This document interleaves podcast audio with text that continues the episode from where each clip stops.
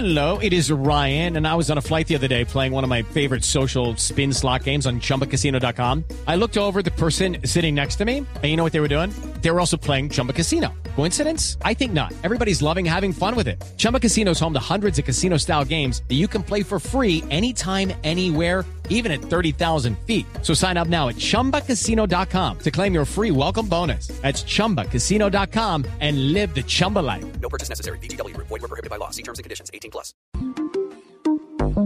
Inevitable no querer una mujer como tú. Ven y te invito un trago, baby. No me digas, maybe, que no. Porque la verdad ¿Qué tal? Buenos días, feliz domingo para todos. Eh, comenzamos Sala de Prensa Blue, como todos los domingos, los acompañamos en su día de descanso para analizar lo que pasó y analizar y entender lo que viene. Arrancamos con música de un cantante que ha sido noticia desafortunadamente terminando esta semana por su fallecimiento de una manera trágica, de una manera dolorosa y de una manera en la que también mueren decenas de colombianos al año, víctimas de no solo la inseguridad, sino de un fenómeno que ha desatado de nuevo, ha eh, revivido el debate sobre la tenencia y porte de armas, no por parte de delincuentes, pero sí de personas que las usan para defenderse. Hablamos del cantante Legarda, un joven muchacho, eh, promesa de la música, eh, una gran figura en las redes sociales, y Andreina, muy buenos días, un joven que brillaba ya con luz propia y que se apagó esa luz. Así es, Juan Roberto, lamentable la muerte de Legarda, tenía apenas 29 años de edad, eh, es un joven que había comenzado, como usted bien lo dijo, era youtuber, también era cantante de reggaetón, estaba preparándose para relanzar su carrera artística una vez pasó por el reality show de RCN Masterchef y ahora estaba preparándose para relanzar la carrera y el mismo día que murió había lanzado su nueva canción eh, titulada Nutella. Y bueno, este joven estaba, estaba en el lugar, en el lugar equivocado, en el momento equivocado. Sí, esa, es- esa tal vez es la mejor conclusión. Él estaba en una calle de Medellín, del sector del poblado, eh, María Camila, buenos días. Muy buenos días. Él estaba en un vehículo, a bordo de un vehículo, y como dice Andreina, quedó, estaba en el lugar equivocado, en el momento equivocado, porque al lado suyo ocurría un fleteo. Un fleteo eh, que fue frustrado por una persona, obviamente con experiencia en el manejo de armas, que era la persona a la que le iban a hacer el fleteo y quien eh, activa el arma de fuego y según la información preliminar que se tiene por parte de las autoridades es quien termina impactando en la cabeza a Legarda que se movilizaba en un vehículo en el sector eh, del poblado. Pero Juan Roberto, hay un dato muy importante y es de el CERAC, que es el Centro eh, de Recursos para el Análisis del Conflicto en el país, que indica que por lo menos 170 personas, entre heridos y muertos, el año pasado fueron víctimas de balas perdidas. Eh, eh, Octavio, buenos días. eh. Bienvenido a Sala de Prensa Blue. Buenos días. El, el tema es, eh, claro, ha causado mucho impacto por porque este joven era muy, muy protagonista en redes sociales. Su novia, de hecho, eh, es, eh, entiendo, la youtuber más famosa de Colombia. Y eso ha generado la conmoción. Desde el jueves hasta hoy es tendencia prácticamente nacional e incluso su canción llegó a ser tendencia mundial, el estreno que escuchamos. Y además genera otra vez esa sensación de, digamos, más allá de la, de la inseguridad en datos y en, y en cifras, genera esa, esa sensación de, de entender que la vida es un segundo, ¿no? Que, que todo Mm. La lo que fragilidad puede... de la vida. La fragilidad de la vida, porque además eh, hoy eh, todo lo marca las redes sociales y, y uno deja eh, un escrito horas antes y, luego eh, aparece eh, esta lamentable noticia y, y todo el mundo vincula eso alrededor de, los movimientos que hay hoy en, en redes y estas dos personas que eran o que son líderes de, de opinión en esas redes. Entonces, la fragilidad de la vida hoy, hoy llega de la mano de una persona que, que, que tenía fama, pero que todos los días llega de la mano de personas que se encuentran en el camino de, de una, de una desgracia que no termina de parar eh, en un país que sigue viviendo a golpes, ¿no? Sí, Cristina Bejarano, buenos días. ¿Por qué tan Buenos famoso este joven y su novia? ¿Cómo es el tema de que se vuelven famosos en YouTube? Pues ambos tenían unas redes sociales muy activas. De hecho, la novia ayer eh, había publicado un video de los dos jugando con un perrito minutos, horas antes de que él saliera a la calle. Entonces, Sí. pues es muy impresionante. Sí, tienen una gran cantidad de, de- de- seguidores. La canción ya tiene una, casi 3 millones de reproducciones. La canción Nutella. que escuchábamos hace algunos insta- instantes. Pero al margen de esta, digamos, de esta lamentable noticia, repito, y por eso arrancamos Sala de Prensa Blue hoy domingo, porque revive un debate, y, lo mencionaba Octavio, la fragilidad de la vida, un debate que tiene que ver con, con una realidad colombiana dolorosa, que es el tema del uso indiscriminado de armas. Y digo, lo abre ese debate porque alguien también, muchas personas pueden defender ese porte de armas. En este caso la utilizaba un escolta que pasaba por el lugar, que eh, estaba defendiendo a un hombre que iban a, a robar y activa su arma. Las autoridades están tratando de establecer, pero todo apunta que el arma de donde salió la bala que, mm, que terminó con la vida de este muchacho cantante era del escolta, ni siquiera de los asaltantes. Y esta misma semana un bebé en Cali también resultó herido por lo mismo y una niña de 15 años falleció también en Santander por una bala perdida. Saludamos a esta hora de la mañana de domingo a Hugo Acero, es eh, uno de los hombres que más sabe de temas de seguridad en Colombia, fue autoridad de la materia en la capital del país. Eh, don Hugo, buenos días, gracias por acompañarnos en Sala de Prensa Blue. Buenos días.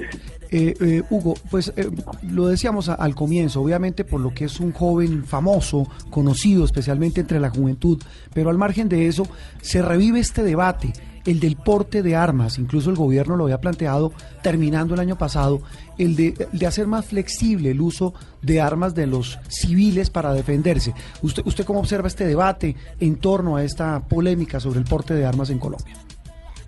Bueno, la verdad es que las últimas restricciones que ha habido en el país al porte de armas, fundamentalmente las dos del gobierno del presidente Santos y ahora que se renueva, pues ha tenido unos leves resultados. El homicidio, eh, en su mayoría, desde luego, es cometido con este tipo de armas. Pasó del 76% de homicidios cometidos con armas de fuego a 71. Es una reducción pequeña pero importante.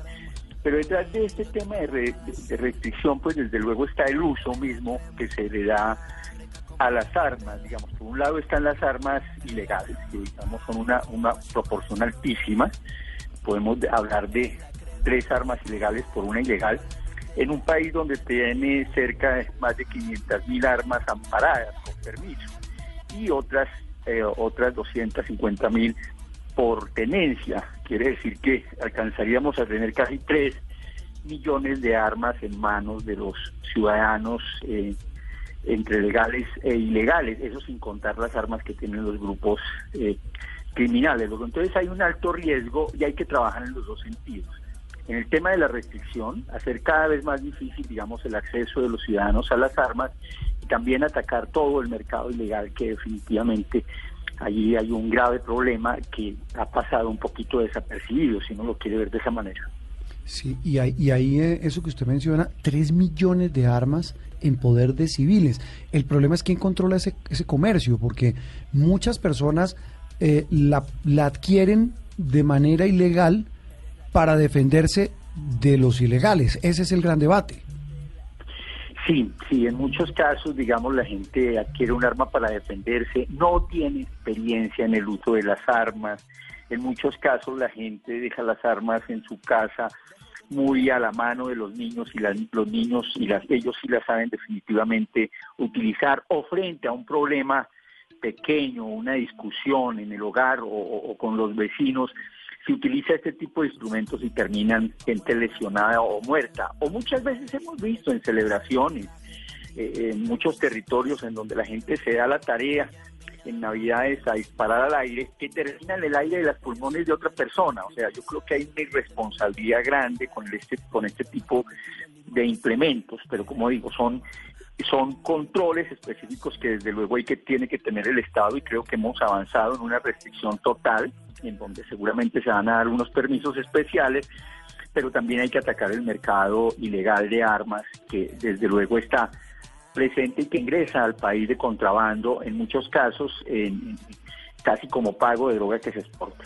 Hugo, pero el, el debate indiscutiblemente está abierto y desde el punto de vista de la inseguridad o la percepción de inseguridad de los ciudadanos que dicen tenemos derecho a defendernos. En este caso era una persona eh, que tenía obviamente experiencia en el uso de armas y era un arma legal. ¿Cómo puede uno, digamos, manejar esta situación en el sentido de, eh, pues los ciudadanos están a merced de pronto de la delincuencia y necesitan indiscutiblemente defenderse? Digamos, en este caso sí, parece que era un guarda de seguridad que seguramente tenía experiencia y, y activó el arma en contra de quienes lo estaban asaltando digamos, y en ese tipo de movimiento, desafortunadamente, una de las balas terminó con la vida de este artista.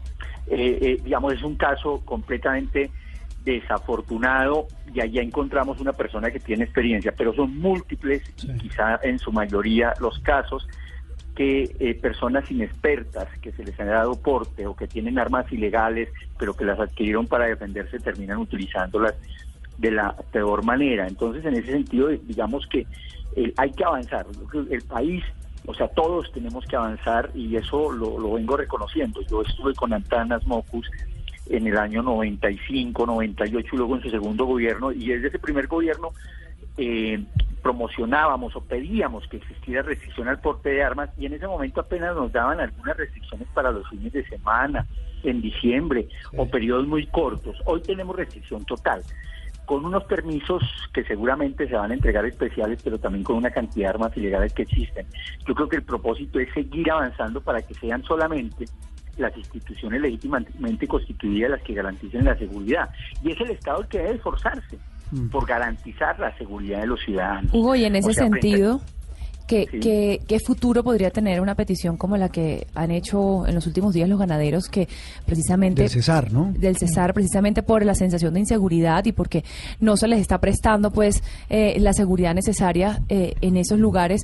Ellos pretenden armarse con todo lo que de pronto esto conlleva y que sabemos ya que en el pasado ha llevado a problemas sociales pues muy importantes. Y contrastado también con que esta semana el presidente Iván Duque presentó su plan de seguridad nacional y ahí, eh, digamos que, que dijo que el, monopolio de las armas lo va a seguir teniendo el Estado. Entonces, ¿qué tanto futuro pueden tener peticiones como esta? Que a eso iba, digamos, ahí está la petición que están haciendo los ganaderos precisamente del Cesar. Yo lo que creo es que ahí es donde el Estado debe actuar frente a este tipo de demandas el Estado debe actuar y hacerse presente allí, a discutir con los ganaderos cuáles son los problemas específicos, en qué territorios, en qué municipios, en qué vías y en qué transectos de vía, en qué lugares es que se están presentando precisamente este tipo de extorsiones, de amenazas y posiblemente hasta de secuestros. Y ahí debe haber reacción de la policía, de las brigadas, del ejército, haciendo presencia precisamente en esos territorios para que los ganaderos no tengan necesidad de estar pidiendo precisamente este tipo de cosas, porque ya sabemos cómo comenzaron en el pasado procesos de armamentismo eh, ciudadano y en algunos casos legalización de organizaciones armadas. Ya sabemos cómo terminaron esas cosas en Colombia y esperamos no volver a repetir esta experiencia. Y bienvenida a la posición del presidente respecto al monopolio legítimo del Estado en el uso de las armas. Yo creo que ahí es donde hay que insistir, pero desde luego también debe haber una respuesta contundente de las autoridades a las demandas que hacen los distintos sectores por seguridad. Y la respuesta no puede ser entregarle armas, la respuesta tiene que ser las autoridades cumpliendo con su función, garantizándole la seguridad a los ganaderos del César y desde luego a todos los sectores y ciudadanos del país. Esa, esa es la clave, eh, doctor Acero, la de, la de que la gente no se arma si el Estado la protege. Es así de sencillo. Doctor Acero, muchas gracias por haber acompañado a los oyentes de Sala de Prensa Blue en esta mañana de domingo. Un abrazo. Con mucho gusto feliz